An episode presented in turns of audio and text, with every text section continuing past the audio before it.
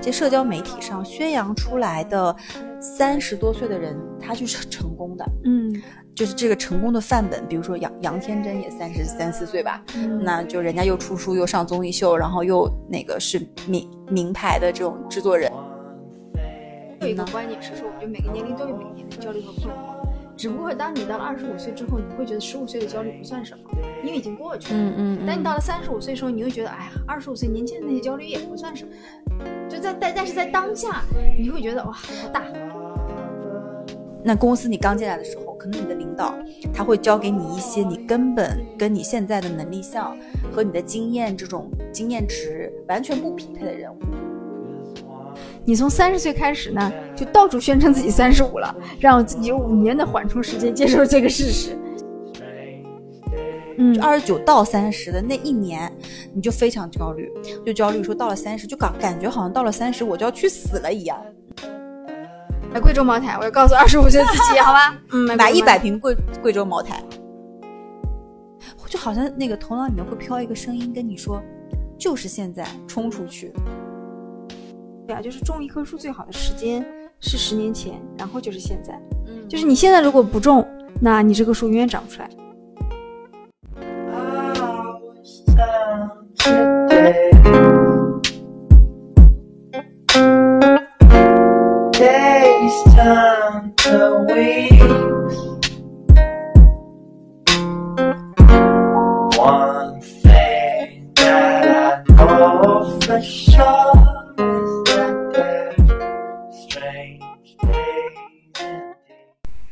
欢迎大家回到中年少女坦白局。我是主播大头我是主播肥脚。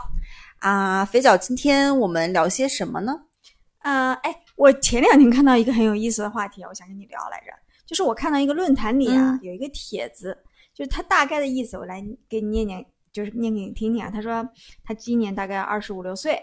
然后呢，他发现说周围有很多人有年龄焦虑嘛，然后包括很多的呃文章啊，就是这种媒体上也有很多这种年龄焦虑的事情，所以呢，他就想问一下，说。嗯，也他也就是不知道这个是不是自己到了三十五岁、四十岁是要退休吗，还是要怎么样呢？那是不是有些道理在他二十五六岁的时候知道会比较好呢？所以他问的问题是说，能不能让这些前辈们到了三十五六岁的这些人，给他一个二十五六岁的人，一些提一些人生的道理和经验和或者职场上的道理和经验，可以让他提前的呢去吸取一些前辈的经验，然后不要早早的去了解一些原则，这样让能让自己的三十五六岁呢过得更好。我是看了这么一个帖子，我觉得挺有意思啊。呃，反正我听下来呢，就是说未雨绸缪，然后就是今年他其实现在当下是在二十五六岁左右，但他其实是想说，呃，担心未来十年之后他进进入到这个三十五岁的一个所谓的中间的分水岭的这样的一个年龄焦虑的时候，嗯，他怎么能提前去做一些准备对，然后或或者规划，是吧？让自己做得更好。而且我就是你，你觉不觉得咱们年轻的时候啊，然后父母经常就是给我们唠唠唠叨很多的道理，但我们其实都不想听。对，但你当你真的到了父母那个年龄的时候，你发现其实很多话他们说的是对的。有一些听听还挺香的。对，就 是就是现在我觉得这个年轻人这个发问他很谦逊，他就他并不觉得说，呃，倚老卖老的给经验是有问题的，他想嗯要得到很多有益的这种知识和呃经验，然后帮助他能成长得更好。我觉得这是一个他的基本的一个态度啊。嗯嗯嗯，那我们今天反正就是我的理解就是围绕着这个帖子，我们其实想聊一聊。那因为我们两个，我跟肥脚两个人都是三十五岁左右了嘛，对相当于就是他这里面说的焦虑的中年人。对对对，那焦虑的中年人到底过得怎么样呢？实际上，实际上我们焦不焦虑呢？我们过得怎么样呢？那如果今天让我们回过头来去，嗯，讲一些自己踩过的坑也好，或者是一些领悟也好，我们想要去跟年轻人分享的东西是什么？是的，对我觉得倒也谈不上说人生建议这么大，或者是嗯人生指挥棒。嗯我觉得就是我们自己亲自踩过来、趟过来的，不管是好的和不好的嗯一些东西，我们想今天展开讲一讲。是的，可以的。啊我觉得年龄焦虑这个东西还是蛮一个蛮好的话题。就就好像感觉你你知道我有什么我有什么感觉吗？我觉嗯得就看到这个话题的时候呢，呃，其实我的的第一就你那天分享给我的时候，我看到这个话题的时候，我感觉它背后核心蕴藏的很多东西，我是要讲一讲的，就是我是有点不认同的。哦，嗯，为什么呢？首先，这个里这个帖子里面就感觉说，二十多岁的人把三十多岁就当成了是一个人生的有点偏人生终点站的第一站对不对？下坡就就好像感觉觉说，哎，那个黄土已经快埋到半截儿这种感觉，对，然后嗯就好像觉得说三十五岁，呃，我焦虑了，然后我要去怎么度过？好像感觉是像说我三十五岁好像熬过了，我后面的人生就一马平川，就嗯非常的坦荡了，嗯就非常平坦了。但其实如果真的让我今天来看。说三十五岁的话，我并不觉得，首先三十五岁是一个人生的终点站，它只嗯能说这是人生你可以先走了第一个阶段，你歇一歇啊，这么一个落脚点。然后呢，我觉得也没有所谓是不是能过得了三十五岁这个坎儿的一个说法，因为这个观念本身，我觉得就有待商榷，有待讨论啊。就为什么说三十五岁就注定就在二十五岁或者是二十多岁的人的眼里看，三十五岁就注定成熟，就注嗯。定你要事业有成，注定你有有车有房，嗯。注定你是人生赢家，就注定你在这个年纪好像你就想通了、想透了，你不纠结、不困惑。嗯我觉得不是的，嗯就是今天这个人他想没想通，他是不是人生赢家，他过得怎么样，跟年龄有关系，但我觉得关系嗯。没有那么大。不是必然的一不是必然那同样的，那如果说三十五岁，就好像说在这个焦虑的坎儿上，那我觉得同样三四十岁、四十五岁、五十岁、五十五岁嗯，也都是纠结的点。如果你纠结的话，那那一直都是纠结。就是每一个年龄都有每个年龄的，是的，是的，所以我觉得就是在这个帖子里，既然他拿出来说，然后有那么多人去回复，我感觉好像社会就有点公认说三十五岁，或者在二十五岁的年轻人的眼里，就公认三十五岁是一个好像你应该嗯焦虑，但但是呢，你又好像手握一些成功，就这种感觉，你有没有？就我，然后但是嗯其实我们年轻的时候，可能我们也这么认为，但现嗯在呢，我就会觉得不是。我觉得哈，这里他问这个问题还有一个背景，就是我觉得似乎这两年对于年龄的焦虑是有点被放大的，对，就有点被社会提上来，不断不断的讲。对对对对。然后很多人会担心说，哎呀，我到了三十五六岁，你尤其像我们这种可能在嗯比较先锋的互联网行业工作，我可能就要被淘汰了吧？就是会有这种危机感。对，就是说人到中年，三十五岁，比如说那些什么知乎热文或者是豆瓣热文，就是那种三十五岁，呃，公司把我开除了，嗯，就之类的这种。之类的，对对对，就是故意制造焦虑。但其实我问你啊，当下你在三十五岁这个关口，你觉得有那么吓人吗？我前两年焦虑过，在我还没有进入三十五岁的时候，我、嗯我有焦虑过。对这个我们待会儿要讲对，觉得还好。对对，就还好，是不是？所以我觉得第一嗯点，我会觉得这个本身这个问题提出来，我觉得三十五为什么是三十五岁，对吧？这是这是，然后第二个就是，其实我想跟你探讨的是说，嗯，当然会有焦虑，那为什么人们会在二十五到三十五岁的这十年里有那么多的焦虑跟困惑，而不是在十五到二十五，或者三十五到四十五？嗯嗯，你你你你觉得？就首先啊，我觉得我有一个观点是说，我觉得每个年龄都有每个年龄的焦虑和困惑，只不过当你到了二十五岁之后，你会觉得十五岁的焦虑不算什么，因为已经过去了。嗯嗯但你到了三十五岁的时候，你会觉得，哎呀，二十五岁年轻人那些焦虑也不算什么。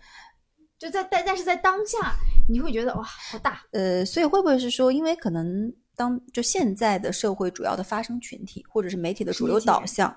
是是这部分的年轻人，对，因为互联网的用户一直就是就二十五到三十五核心的用户就是他们，所以他们在发声而已，嗯并不是说今天五十五到六十五我焦不焦虑，我可能也焦虑，我焦虑冠心病啊，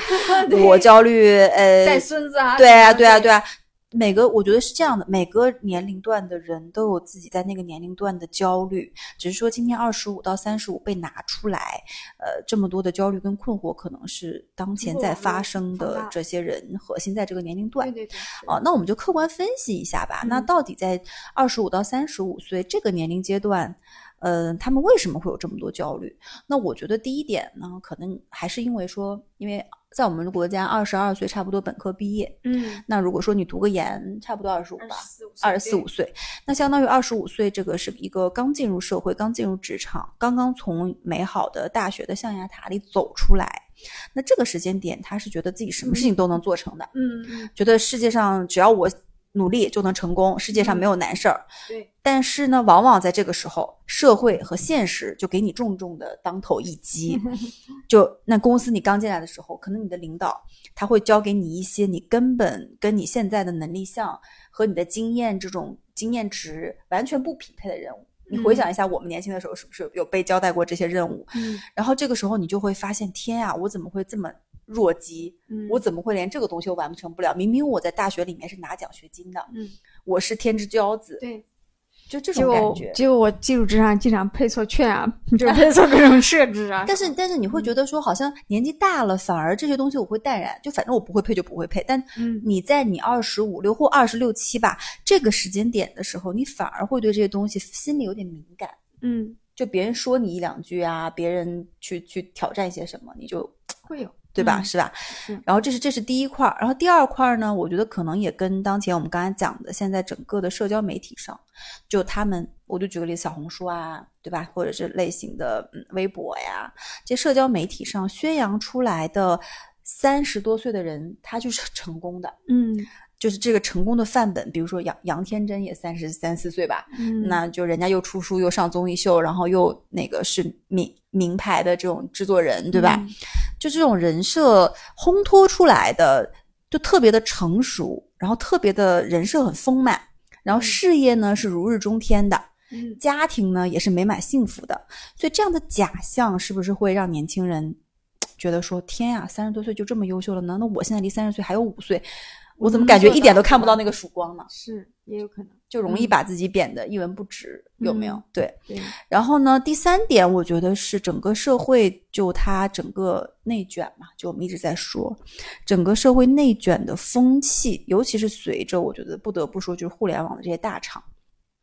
和一二线城市的这种，呃，这种企业化进程吧，越来越成熟。我觉得内卷无处不在。那内卷带来的一个核心后果就是，人们在日常的生活工作就是日常焦虑，每天都焦虑，二十四小时焦虑。除非我闭上眼睛，可能我闭上眼睛之后那一个小时没睡着的时候，我仍然在焦虑。嗯我该怎么弄？明天的会议怎么办？对吧？对于生活也焦虑，因为你的小孩如果上学的话，其实那也是在内卷的。对于工作也焦虑，对于各种关系的处理也焦虑。所以核心，我刚才前面讲的这三个原因，我觉得是造成了说二十五岁到三十五岁这十年，为什么人们会有这么多的一个呃焦虑跟困惑的一个原因。嗯，这个帖子我们要回答这个二十五六岁的年轻人，我们要怎么回答？我们可以先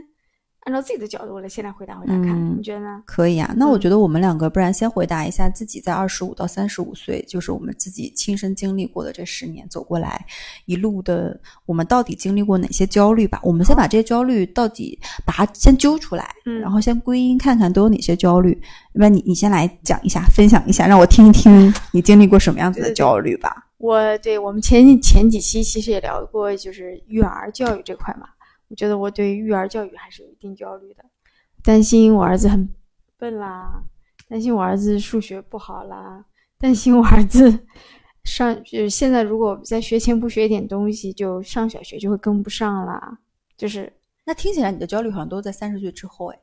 啊，对，生完小孩之后，所以你二十五到三十岁其实没有，倒没有那么焦虑。嗯，二十五岁之前的是初入职场的，也是有焦虑的。嗯就像你刚才说的，觉得自己在学校里挺牛的呀，到了职场，然后这天天犯很多错误，就是而且是那种鸡毛蒜皮错误。当时我记得我的 leader 就说，说我这个人太粗心，天天搞七搞八，搞细节不注意。但我以前觉得哇，我是一个多么细细致的姑娘，结果就没想到发现初入职场的时候，你有很多的不适应，你不能拿再拿学大学生那种思维去去要求自己在职场去表现嘛。那这是一个职场方面的焦虑，这是这是在生小孩之前是有的。嗯这一段时间，我觉得大概就有个两三年时间吧，就是开就是完全是适应职场的这种节奏和方式。等到这两三年适应好了之后，就反而好了，这部分我觉得就不太有出现了啊。嗯嗯然后呢，就是因为结婚生子嘛，就觉得说这部分有，但是其实呃一直会有一个焦虑，是关于金钱的焦虑和欲望的焦虑。就是二十五岁的时候，觉得每个月的工资都要都希望能够存百分之八十，剩下只花百分之二十。就是我是那种不存钱就会心里很慌的人，嗯我会担心说，万一有一天家里人生病啊，或者有一天我想买个什么东西买，就就这种给自己预设了很多要花钱的场景但实际上花了吗？就没有，嗯，但就一直存，一直逼着自己存，对，一直逼着自己存存，就是因为，呃，上大学的时候呢，因为你每个月的生活费都要跟家里去要，嗯那个时候对资资金是没有自己的掌控能力的，嗯那个是其实是有潜在焦虑的。到了真的工作以后，就发现不行，我要有一笔积蓄在手里。就我当时，我记得我刚工作的前三年，我觉得，嗯，我手里一定要有个五万块放在那里，剩下的我可以花掉，这是我当时存到五。万块了吗？对，大概经历了过几年之后存到了。当然了，最大的一笔存钱是因为结婚，双方父母给的给的原始资金，呃，让我有了这种原始积累。但我觉得结婚之后，因为是两个人共同去承担家庭的开销，以及在结婚那个时候双方父母给的钱，让我这种金钱的你焦虑变弱了。好，结婚父母还给钱。那就是那北方是这样的，那我我我们也是北方啊，就我妈会说呢，我们这里的呃这个规则是说希望男方给多少多少钱的聘礼，但其实也不你多，妈是故意的。五六万嘛。那我妈就说，那这五六万还是给你们小两口，我们是不要的。嗯那就这就是我的家庭的资本原始积累。嗯，所以这样算算，之前五万，现在五六万嘛，十五万。对对对，啊，那时候感觉自己倍儿有钱，然后这种焦虑就会在结婚那个时候有所缓解，嗯但生了小孩之后还会再出现。为什么呢？因为小孩花的钱多呀，你这个时候你不光考虑自己了，嗯一个月原来自己可能随便花花怎么样也够，但是你发现小孩生个病就要很多钱，嗯然后学一个什么特长要很多钱，嗯然后每年，然后你还得考虑他说未来，嗯、比如说我和我老公考虑过，要不要让他送他上那种很贵的，国一年十几万的、二十几万的呃国际化幼儿园，嗯嗯。因为他从小可以说英语，嗯。然后可能和一些比较优秀的孩子在一起，嗯，就这种这种，我觉得对金钱和欲望焦虑会一直有，是的，嗯嗯嗯，所以我刚才听你讲讲，主要就是可能三十岁之前是对于职场上的一些自己能力上的这种焦虑，嗯。然后三十岁以后，因为生了小孩儿，反正就是对于金钱跟嗯小孩教育的一些焦虑，对不对？那那我好像并没有关于金钱上的焦虑，我这样说可能有点凡尔赛啊，就是大家不要喷我。你除了这几个焦虑，还有其他一些焦虑吗？嗯你焦虑其实还好吧？但因为我就本身就是一个很乐观的人，就是经常焦虑个两天就没了，就消失了。哎，那那我问啊，你这种焦虑是说一直伴随着你每一天，还是说偶尔想起来？嗯会是会偶偶尔，偶尔就是比如说呃，在一些情绪有点 down 的时候，嗯，对，在一些发生一些事情的时候，哦，理解理解，你刚入职场，你也不可能天天焦虑嘛，嗯就是偶尔当你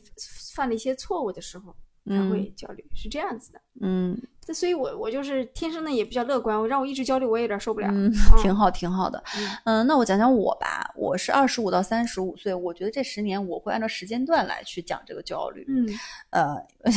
金钱上的焦虑倒还好、啊，不太有。那也不是我多有钱，我家里也没有没有说在结婚的时候给我钱，然后我也没有交到说很有钱的男朋友或老公，就还是自己赚钱。嗯但我我花钱花的也多，但金钱方面一直没有特别焦虑。但我，嗯，我从二十五岁开始说吧，二十五岁到二十六岁的时候，其实我那个时候就是一个职场小白。嗯，我刚进入到职场的时候，我非常的不自信，嗯因为首先，嗯，我是一个之前听过前面的的朋友们，大家知道我也不是个知名大学毕业的，嗯然后我那个时候刚进入到现在这个公司，因为是个大厂嘛，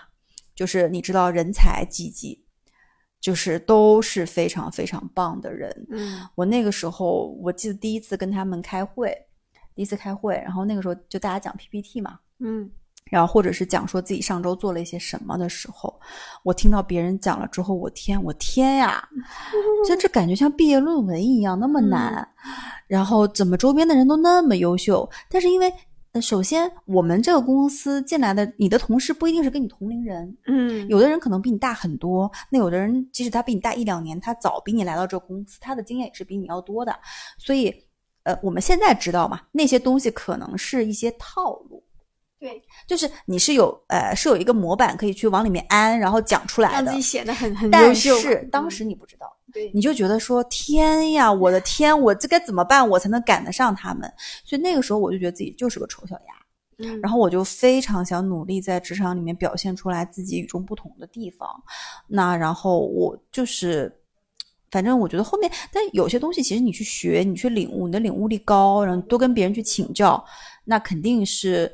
会有一个成长上的一个突飞猛进的。那我现在想想，那个时候我度过了，那其实我会非常感谢我之前的前老板。我前老板就是他，因为很多年的职场人，他就会教导你很多东西，他会把一些看似很复杂的一些，呃，那种表象里面抽出来一些方法论，他讲给你听，然后你就知道哦，我这个套那个公式就好了。嗯嗯嗯，我觉得就像一个就是你今天小孩在学习，你碰到一个好老师一样，这很嗯重要。那我第一段的其实也也跟你一样，职场焦虑。那我是这个老板帮我去度过的。然后二十九到三十岁的时候呢，那个时候其实职场上已经做的还不错了。那我陷入的就是就是 年龄焦虑，嗯因为我是一个对于自己的外貌爱美就还挺 看重的人。是所以二十九到三十的岁的时候，你知道我那个时候就看到周边的三十六七岁的同学啊、朋友啊、同事啊，我觉得天呀，他们好老呀！因为我不知道是不是我二十九三十的那个时候还没有特别多医美的手段比较少吧？啊，对所以真的是就是呃眼纹啊、皱纹啊、体型啊都变了，加上我老公也比我大很多，嗯我老公也就差不多我二二二十九三十的时候，他三六三七，嗯我就感觉嗯，整个好像的未来嘛嗯，对我那个时候就有点觉得，天啊，我过了三十岁，我要怎么活？我觉得嗯世界都要崩塌了。是，我觉得三十岁之前啊，你就焦虑三十岁之后，对，从来没有想到自己会到三十岁。是，三十岁之后呢，又觉得自己不到四十岁，现在发现，嗯，快四连四十都快到了呢。但你那个时间点，你你没发现吗？就是其实你在二十七、二十八的时候，你也不太会焦虑，说你三十岁之后，就嗯二十九、三十那两年，嗯就二十九到三十的那一年，你就非常焦虑，就焦虑说到了三十，就感感觉好像到了三十我就要去死了一样。嗯，就好像社会不要我了，就觉嗯得说我到了三十，我就是黄脸婆。现在想想说，这个想法太幼稚了。我并不觉得说现在比那个时候状态差太多。那我那个时候是怎么度过的呢？我觉得核心是我找到了一个兴趣，就是我的嗯兴趣是健身。做嗯运动，嗯那我就通过健身这件事情，帮我度过了那一段焦虑的一个时间吧。因为的确健完身之后，就是你的面色也好，你的整个个整个的状态会让你看起来，我觉得它是一个保持年轻非常重要的一个秘诀啊。我通过兴趣度过那段时间，那这个是年龄的焦虑。然后在我三十二岁左右吧，就前几年，我又陷入了，就是反正就最近几年，其实陷入的，我觉得这也不是焦虑吧，就是一个选择，就陷入了嗯到底是职场还是生活，因为毕嗯竟说你家里有小孩儿，对吧？然后你其实嗯一些资本的原始积累也有啦，嗯你在这个时候你就想说，那如果我到三十五岁以后，我到底是要选择追求在职场里面更高的位置，去拿更多的赚更多的钱，还是说去选择过自己向往的生活？嗯那在这个时间点里面，我就会想说，呃，我觉得我在三十二岁到三十四岁吧，这两年，我觉得我是学会了说承认自己的平庸，嗯就是我可能，因为我以往的职场成绩都非常好，嗯。我可能渐渐会承认说，OK，我就是做不到，嗯。我可能就到这个年纪，我精力也跟不上，嗯。我可能反应也比之前就变慢了，嗯。而且我可能也就可能从内心往外的不想去在职场上投入那么多时间了。嗯。那我更想要的是什么呢？我更想要的是说，嗯，一些自己的兴趣相关的延展的东西，我我会把时间用在那个上面。那我也想用在陪在家人、陪伴家人身边，因为毕竟嗯上有老下有小。那我在这个阶段，我就会学会承认，嗯，我就是平庸的一个普通人，嗯，我做不到啊、所以我觉得，如果讲我这十年的话，核心是有这么三个嗯，焦虑和不同的度过方式。你说最后一点我能理解，就是接受自己的有限性嘛。对原来觉得自己从来没有想过，可能觉得自己是无限可能。我真的，我可能就在前两年，就在两年前，我都觉得自己是在职场上，或者是说在拿结果上，或者是说，就是今天大家都如果说拿拿钱，我就是拿的最多的，嗯我就是最优秀的，因为我能力是最好的。嗯那的确，我之前的职场经历也是，就是整个还是走的蛮好、蛮稳、蛮快的。但就近两年，我可能就慢慢接受说，哦，我也可以说没有那么的，就可能第一名、第二名不是我，嗯就接受了。OK，那第五名、第六名又怎样？哦，那再往后说垫底又怎样？你能不能接受？如果你接嗯受了，其实你会自己放自己一条生路。是就是接受自己的嗯有限性，然后能平和的和自己相处。我觉得这也是我这两年的感受。但是我就是嗯之前这个话，我一直听别人说，或者是自己也好像在看很多这种类的型的心灵鸡汤，我都没有真正的理解什么嗯叫接受自己的普通。我想说，那我不就是个普通人吗？嗯那到底从哪些事情上你真正接受自己的普通跟平庸？我觉得是在职场上这两年的一些经验吧。嗯，我觉得也还有一些别的方面吧，就是原来我可能觉得天就是嗯，我的小孩应该是非常优秀的小孩，但当没有，当他自己在成长的时候，你会发现没有，他也没有办法什么都听你的，对他也不会按照你想的路子去发展，他也是有限的，对对你也，不可能要求他做到就是无限，嗯，那就是接受他也是因为接受小孩也是小孩是你的一部分嘛，嗯，嗯是的，是的，嗯，那我们第一个问题就回答差不多。那第二个问题，其实我觉得，我我觉得还挺有意思的。就如果现在因为你三十五，寄给你二十五岁的自己，就是你回你回去看啊，今年二十五岁的肥脚接到十年后他自己给他写的这个信，你想在这个信里面主要写一些什么呢？嗯，那我现在会很煽情吗？对，如果对对对会的，但会会的。但是其实啊，时间不能倒流，正常的时间顺序应该是二十五岁的我给三十五岁的我写的一封东西，让我现在看。但可惜二十五岁的时候我没有这个觉悟，没有给自己写过。但是假如时光能倒流，我觉得我我可能最想写的就是我我想告诉那个年轻的我，就是要大胆一些，嗯，不要有很多的害怕也好，嗯顾虑也好，担忧也好。年轻的时候，因为你知道，有时候很很羞涩，嗯呃，很抹不开那个面子，脸皮特薄。现在反正就是脸皮很厚嘛。那现在觉得因为也没什么，所以但我感觉我认识你开始你就脸皮很厚啊，是是是，没有，我年轻的时候脸皮很薄，因为当时脸脸儿小。对做错一件事情以后，比如说被 leader 说了之后，还是哇脸就是噌的就会热就就感觉天都要塌了。对，然后但是现在就觉得这有啥？你不经历年轻的时候那些错误，怎么会有现在你自己呢？那些错误嗯一定要经历，就不用担心。然后嗯年轻的时候，我觉得年轻的时光就是要去去尝试不同的东西，试错，多谈谈恋爱，嗯，真的一定要多谈谈恋爱，就是 这样。等一下，你这个，嗯，就 就是你给到二十五岁的建议，他收到以后说多谈谈恋爱，但我我的意思不是滥交啊，就是要谈有质量的，多去认识一些不同的异性，不要因为自己不好意思，因为比如我尤其对女孩子啊，如果你你要干嘛？你要跟女孩子谈恋爱吗？就是不是，如果你你你不去多看一些嗯不同的男的，你分辨不了渣男是什么样子的，嗯，这是很有可能的。万一你等你是，遇到一个渣男又深陷其中的时候，又很痛苦。嗯，嗯，但现在我我们就因为我看多了，我们可以分辨出哪个是渣男，但年轻看多了，你并没有说没有体验很多 现在就有点后悔。对，但我觉得年轻的时候就是应该就是应该激情满满、很、嗯很热烈的去体验一些东西，嗯因为你现在已经很难去，你没有那个激情和那个心力去再去体验这种东西了。嗯啊、但就是年轻的时候为什么不去体验呢？结果我我就很后悔。那年轻的时候，嗯我觉得还应该多旅行，多去看看这个世界不同的东西。那就像我刚刚说的，我一直在疲疲于攒钱，就不是钱没有不舍得拿出来花。但现在看看说，多去旅行，多有一些见闻，是对后面的成长会更有益的。嗯，嗯，那我觉得我还要对自己说的，你对自己说的话有点多吧？对对，我希望自己能好啰嗦学学好学会理财，而不是存钱。就是理财是更重要，因为存在银行产生不了更多钱。嗯，如果我那个时候买房子，对学会理财，那我现在你十年前会更富有。如果像你这种思想，你就应该跟十年前自己说，去这个区、那个区、这个区买房子，我应该买贵州茅台，我要告诉自己。问银行贷款买房子，你就不要讲那些什么什么大胆去爱呀，又多谈恋爱，多去旅行对，，有什么赚钱比较重要。因为你，最后还是落在钱上了呀。买贵州茅台，我要告诉二十五岁的自己，好吗？嗯，买买一。百瓶贵贵州茅台，对对对，还有一件事情我觉得很重要，就是我现在一直试图想学把英语学好，嗯，但一直没有这个行动力。那对，那你可以跟二十五岁自己说，去交一个外国男朋友吧。是是，这这也是个好建议，就你你要给的这种建议，就是可以实行是吗？就直接就跟我说，走出去一百米那个小商店买一张彩票嗯，中大奖，对，就是买茅台这种非常 非常标准，非常非常直接，你不要讲那些理论，对，是不是？但是嗯、对，但是这个是很难实现嘛。对你你，我发现你给自己的那个建议都挺实在的，真的。嗯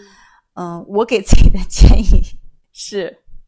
也不是建议了，我给他写的信就还挺挺煽情的。嗯我并没有说买买茅台这些事情，嗯我说，嗯，亲爱的大头，嗯十年后的你非常棒，有钱、有人爱、有喜欢做的事情，大胆自信的去迎接吧，迈出你坚定的脚步。这会不会有点矫情啊？没有啊，可是你想，哎，如果是你收到了十年后自己的这封信就特别温暖，特别鼓励，特别肯定自己，你什么感觉？可能会哭吧，真的，我可能会就你会不会对自己当下就非常的肯定自己，然后给自己很多自信心？可能会，但但日子确实要自己一一一步一步。就是如果我收到了，因为你知道我是一个偏感性的双鱼座嘛，嗯，就如果我收到了十年后的我写给，或者现在比如说我现在三十五、四十五岁的人给我写说，嗯，十年后的你哇特别棒，那我就觉得我这十年老娘可牛了，我这十年我就 可能就 螃蟹横着走了，对不对？对所以更自信所以我们两个给自己的信真的也是两种风格，你嗯那个可能就拖拖拉拉写了一千字，我这个拖拖拉拉只有五十个对我对我对我真的很希望多一点钱，嗯，对对，所以嗯，上面呢就是我们给自己的一些，就是我们吧给到这二十五岁到三十五岁的一些人生建议。然后后面的话，我们想也想讲一讲说，因为那个帖子还挺热门的，下面我们看到了非常多很有趣的、很带讨、很带就是非常有明确观点的这些回答吧。然后那个肥脚帮我们介绍一下，不然就是刚才我们俩幻想的一切都是我们俩的幻想自己，的 YY，但实际上在这个问题下面呢的回答呢，我大概分成了几个派别啊。就第一个派别呢，就是那种自然随心派，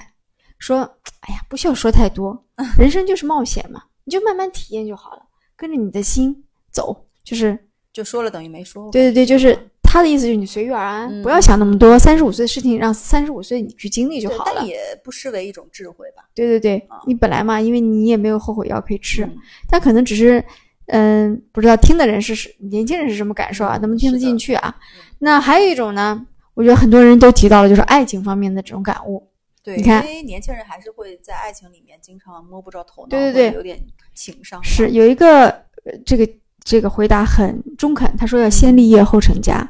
你如果没有能力养家，你去成家，这会遇到很多问题这可能。是一个三十五岁有点婚姻失败的中年男人。又或者当当因为当你发现三十五六岁你确实有很多支出，嗯你没有办法凭着当时的这种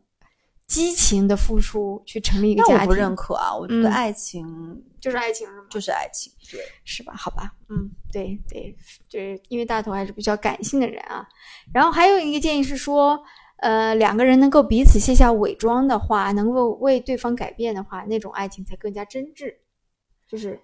为对方改啊变。嗯，为对方改变，那这点其实做到还挺难的。我觉得也不是说二十五到三十五这个阶段吧。嗯，你看，还有一个就和我刚才说的非常像，他说多认识一些男孩子嘛，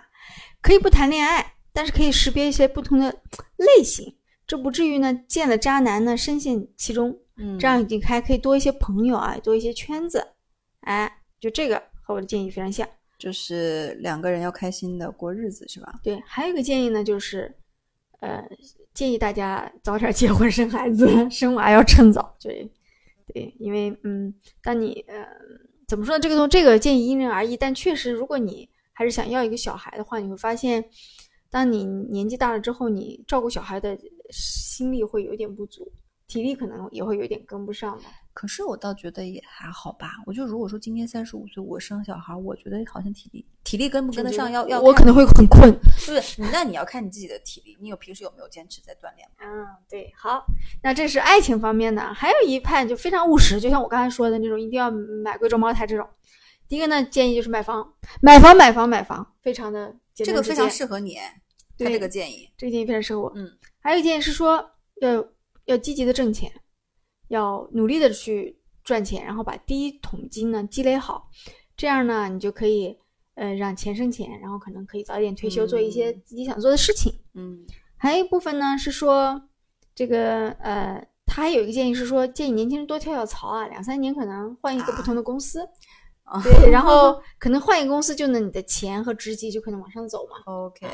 对，这个当然这个因人而异啊。我没有，反反正我一直都在一家公司里，我没有经历过，但我不知道是不是会，的确是这样的，我不知道啊，周边的人我。觉得现在年轻人可能对换公司的频率会更高那。说白了就是为简历而工作嘛，对对对就对并不是为了公司或为了对对对什么东西嘛，但是一定要有计划，就是每一步的跳槽可能还是要去看对对对，但我觉得这样，嗯，如果我是 HR，我会不太满意这样的人。对，对，还有一派呢，我觉得会占的篇幅比较大，嗯鸡汤派，就是还是有很多道理的讲的。比如说，他说，当你迷茫的时候，你不知道怎么选择的时候，你就选择最选一条最痛苦的路来走，什么是最痛苦的路？就是让自己不舒服的路。人在往往会逃避这就就就自虐呗。对嗯，自虐让自己成长。年轻的时候啊，现在我可能有点难，有点难选择这种路。嗯对，还有呢，就是嗯，做自己这条我其实蛮我我蛮喜欢，就是做自己会付出很多代价，嗯确实很难，但是还是要做自己。嗯就是是的，你去坚持，这样到了三十五六岁的时候，你还保持不去丢失自我嘛？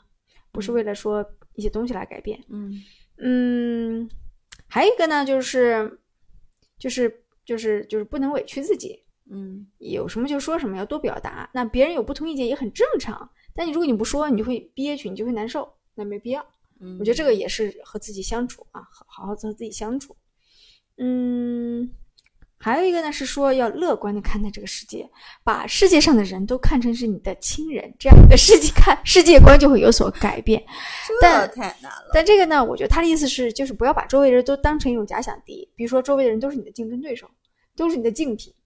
都要和你就是争斗，那你这样争斗下来会就有点没完没了吧？我觉得这条嗯其实这个意思，因为人本质上还是有点动物的这种竞争的这种生物本能在里面的。嗯嗯嗯，还有呢，什么成年人要量力而行，顺其自然啦，对吧？也很鸡汤。但我觉得，对对，这个我觉得这个岁数读一读还是觉得挺舒服的啊。还有一种呢，就是比较搞笑的，很无厘头的。我看到了唯一一个答案是很无厘头的，嗯 说你从三十岁开始呢，就到处宣称自己三十五了，让自己有五年的缓冲时间接受这个事实。这什么意思啊？就是他的意思说，我今年三十了，但我跟别人说，哎，我三十五了。然后其实等你到三十五的时候还有五年，你就已经接受自己三十五岁这个现实了。嗯啊，，就搞笑嘛，对，戏戏谑一下。嗯，所以这这些是你认为下面留言比较精彩的部分，对对对，也比较多的。嗯，对，反正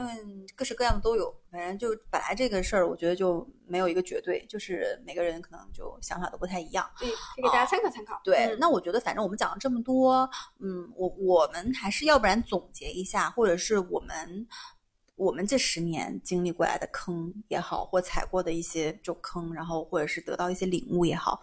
我们也想就是分析一些嗯人生领悟吧，鸡汤。嗯那给到可能在听我们节目的年轻的你，嗯然后希望就你听了能对你有一些些的启发或者是帮助，那我们就觉得非常开心了。可以啊，我觉得我们就来十条金句，好不好？可以那就我们反正穿插着来呗。好好好，啊，嗯那就要不然第一条我先来你先来啊，，就第一条就是我前面也一直在说的，就是坚持锻炼跟运动。嗯那这件事情太重要了，你而且一定要从，那我觉得，因为我觉得坚坚持锻炼跟运动，它不是说我今天呃胖了我要减肥，我要从比如说我要从一百五十斤瘦到一百斤，三个月之内，嗯、瘦瘦五十斤，它不是一个。短期内的一件项目，或者是你要去达成的任务，那坚持锻炼、坚持运动这件事情，应该成为我们就一直以来可能从你年轻的时候到老都要一直去做的一件事情。嗯对，然后这个东西的话，其实我觉得，嗯，就别的就不用说了嘛，就是你坚持锻炼运动，首先你的身体会健康，高血脂啊、高血压呀这些病，糖尿病，其实你肯定会就相对于别人离得更远一点，除非你家里有什么家族遗传啊，这个这个就不说了。那第二点就是说，你坚持锻炼、坚持运动，其实在你身上的改变，它是每一天你都能够感受到的，嗯就是你会感受到自己可能身材更好啦，嗯，然后整个的人的呃身体更紧致了，皮肤状态更好了。就是我觉得运动之后的那个汗水和那个红扑扑的小脸蛋儿是最好的一个状态。对能排毒，我觉得。嗯，对对对，然后我觉得这个反正是我觉得非常非常非常重要的一个建议，不管是你是男的还是女的都很重要嗯啊、这是我说的第一条。嗯那我就着你这个说一条，我觉得年轻时候有人跟我说，就是做重要但不紧急的事情，嗯而不是相反。就是我们工作中、生活中会有很多特紧急，嗯比如出了一个什么 bug 啊，咱随便说啊这种。但是其实很多事情重要但不紧急，比如说锻炼身体很重要，嗯，但确实不紧急。比如说学英语很重要，不紧急。嗯，因为你只有做这些事情，你会发现说，在某一个时刻你会需要它来去支撑你。比如说你运动了，当你家里有人生病的时候，你可以支撑得过去，你的体力可以帮助你。比如说你学了英语，在某一个时刻需要一个有外语的机会，你可以把它发挥出来。是的，它很重要，不紧急，但是它需要长时间的积累。才能起作用。嗯那这件事情要趁早去做，是会比较重要。这个和锻炼是一个道道理啊，我觉得。对对，嗯就相关类型的吧，就是会嗯对你做了这件事情，会对你一直长期产生影响的，对跟正向的一个这样的一个呃曲曲线增长的这种，事儿我。觉得可能播客也不知道算不算啊。嗯，这个倒也没有说重要紧急吧，就反正就玩玩。嗯，然后，那我再说一个吧，嗯，我觉得就我讲的非常，我觉我觉得很重要的一点是说，嗯，我觉得是永远不要丧失对于新鲜事物或者是领域的兴趣跟好奇心。嗯啊，然后学一样新的东西永远都不会太晚。我为什么这么说呢？是因为我会觉得我在我二十多岁的时候，我真的没有那么多的兴趣。我不知道嗯是不是因为时间都投身到了恋爱和 工作里面去消费对吧？啊，嗯反倒在现在我会有非常多想要学习的东西。是，我我我，比如说我想学吉他，嗯我想学弹钢琴嗯啊，然后我想学冲浪，我想学做咖啡，我想学东西很多。那我反而觉得自己年纪越大，好像对于其他领域的这种兴趣跟好奇心越来越大。是不是觉得自己时间不多了，所以 不知道，但是你不觉得说这就有点有点像返璞归真，回到我们小时候了？嗯，现在兴趣班上的最多的是谁啊？小孩儿小孩儿是不是？嗯就是因为小孩儿的小的时候，他对很多东西都有好，就是有那种好奇心。但小的时候，可能你是被家长逼着去的。嗯但现在我这个年龄，我就觉得我是随着兴趣学去的，对。然后我就觉得说，对于新鲜的事物的探究，或者对于新鲜领域的这种探探寻的这种好奇心吧，或者我们叫它童心，这个东西非常重要。嗯我就讲，我就我妈，就她已经六十岁了，但她就是一个非常具有少女心的人。嗯然后她自己就在呃网上，就她很多东西她都在学，自己下各种 app。她对这种东西，你会发现他其实当然了，也没有说指望他学成个什么样，对吧？也不是说指望这个东西去赚钱，但他会在学习这个过程中对于自我很肯定，在这个过程中他就很开心，他每嗯天都过得很充实。嗯那我觉得这个也非常非常的重要，所以我觉得学一样新的东西永远都不会太晚。如果你想学，就现在，就现在就是最好的一个时刻。是嗯。然后呢，我觉得还有一条呢，就是我们虽然说了很多话，听起来很像鸡汤啊，但希望不，我觉得不是，并不是毒鸡汤。我觉得有时候鸡汤呢，没必要去反对它，嗯就是你会好发现，的鸡汤还是要喝的。对，当你呃撑不过去的时候，或者很难过的时候，有一些鸡汤是可以帮你去舒缓的。我觉得多读一点呢，也第一，它它也没有让你少块肉，也不难受。嗯那只要你能痛在痛苦的时候能够撑过去就好，嗯这只要它能起到它的作用就好，所以也不用嗯特别续抵制鸡命汤，汤。对，对就是你当你觉得很颓、电量不足的时候，你喝一口续命，然后再充上能量，你再去应对明天。对对对，就哦不用特别抵制和反感了。嗯嗯该嗯该听还是听听。嗯。那接下来我要分享的一点呢，我觉得这就是非常的我，因为 我想说善待自己，活得自私一点。嗯这个自私打引号啊，嗯就是我觉得在任何的不管是关系里面，还是所有的事情里面，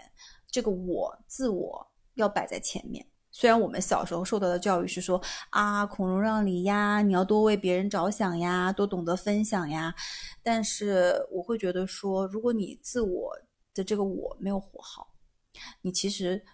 不只是对你自己，你会给别人带来麻烦和困扰。你如果把自我能经营的很好，你自己去赚钱，自己去把自己的周遭的一切都呃运营好的话，其实我觉得别对于别人来讲，你首先你不是负担，你可能能给他们带来一些正向的一些能量或者是循环。嗯，所以我觉得这个我永远要放在前面，是的，自私一嗯点、没关系的。对，年纪大了之后会觉得很有用。嗯，但年轻的时候我们就被教导说不要那么自私，对对对。啊，你要分享。你现在教我小孩也是说啊，你要把这个分享给小哥哥。但我现在也很难教我儿子自私啊，就是对对，但嗯是嗯是倒是，但我觉得对于年轻人来讲，就是不要把什么事什么时候都把我放在最后。嗯嗯嗯，好。那我觉得，对我就是一个非常爱散布鸡汤的人啊。又是鸡我觉得汤，对我觉因为跟谈到刚才这种重要不紧急啊，锻炼也好，我觉得就是从现在立刻马上行动这件事情是很重要的。嗯就我们谈了很多，就是决断力、执行力、果断嘛。对，你要相信。就为什么我们有时候觉得不想去行动呢？因为我觉得，哎呀，这样会不会晚了？然后就懒癌一犯就过去了。那我觉得有句鸡汤说的很对啊，就是种一棵树最好的时间是十年前，然后就是现在。嗯就是你现在如果不种，那你这棵树永远长不出来。就像我们今年种了一个播客的树。对对对，就是你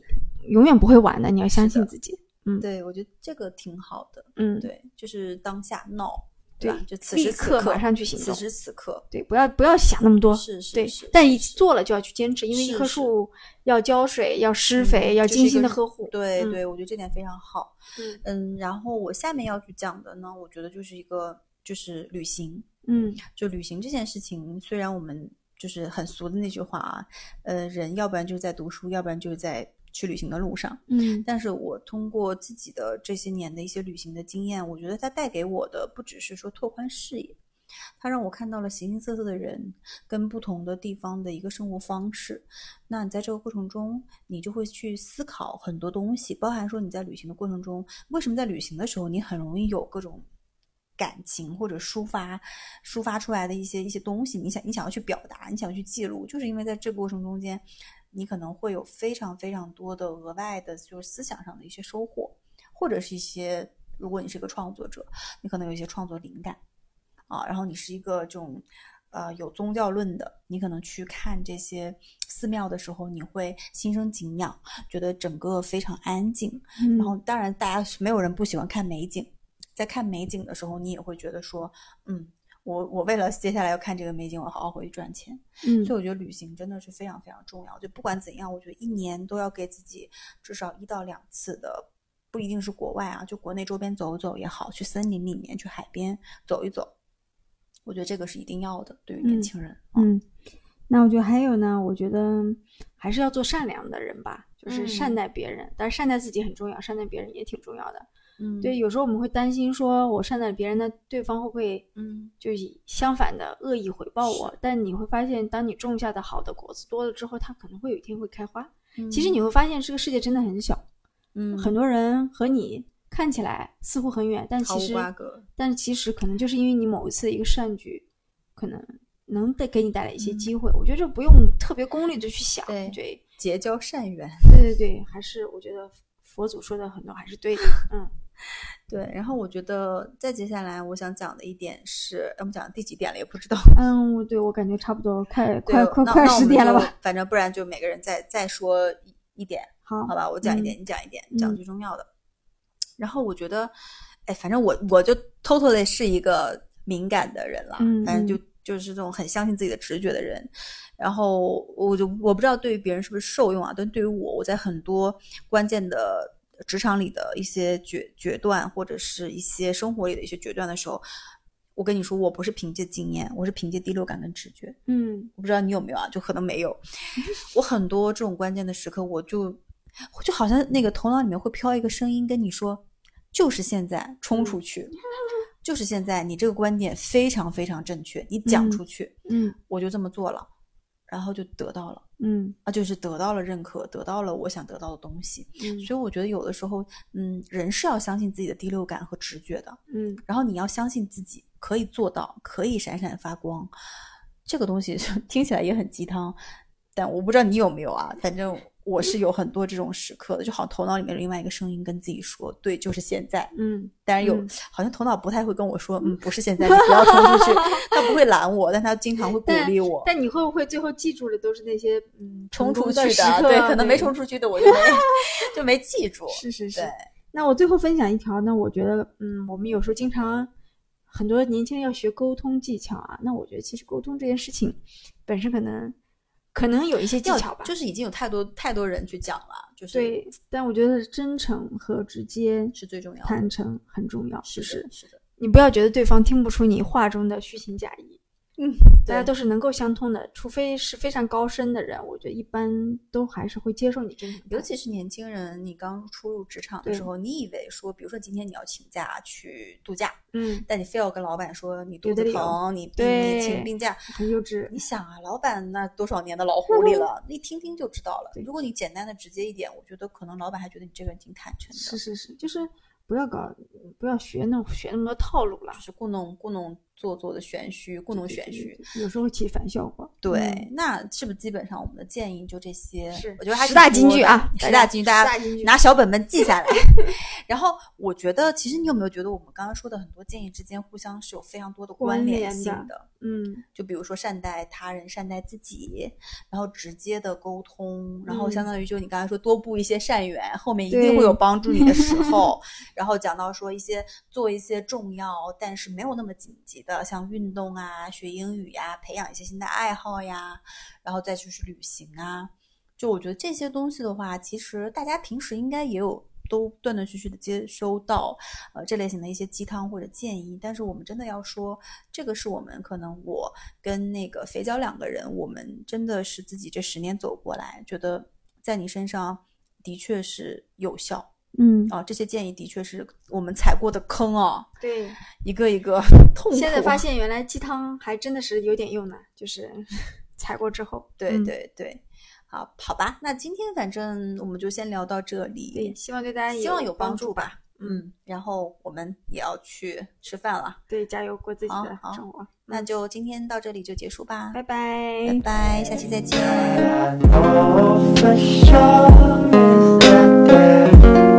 days and days.